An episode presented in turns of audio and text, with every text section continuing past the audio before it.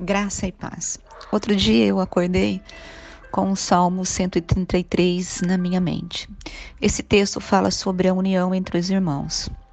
Oh, como é bom e agradável viverem unidos os irmãos. É como óleo precioso sobre a cabeça, o qual desce para a barba, a barba de Arão, e desce para a gola de suas vestes.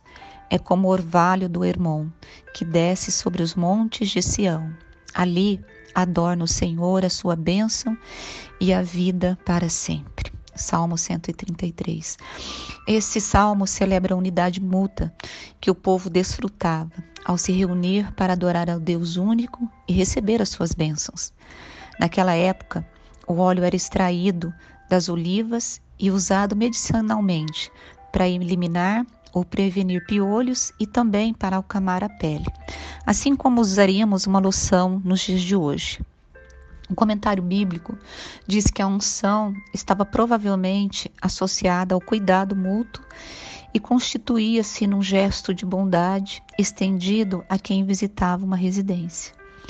Diz o texto que, ao sentir o óleo sendo derramado, o sacerdote deve ter sentido um grande senso de unidade ao povo ao qual ele deveria representar.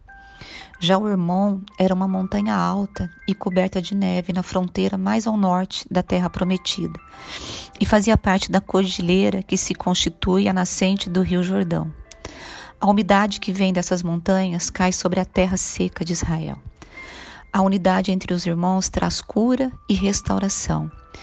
Precisamos prestar atenção a esse salmo. A bênção está ligada ao amor e à unidade entre os irmãos. Contenda, fofoca, discórdia e desunião apenas trazem maldição sobre a igreja e sobre as pessoas. Viver unidade é tão reconfortante quanto ser ungido com óleo, tão refrescante quanto o orvalho que vem dos montes sobre um ressequido deserto.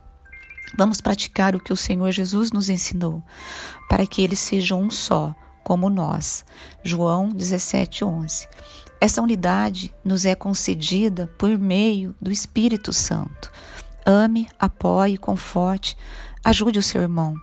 Que Deus nos ajude a sermos amorosos e generosos, que nós possamos experimentar do óleo e da umidade que vem sobre nós e que acaba com toda a ressequidão, com todo o deserto sobre a nossa alma.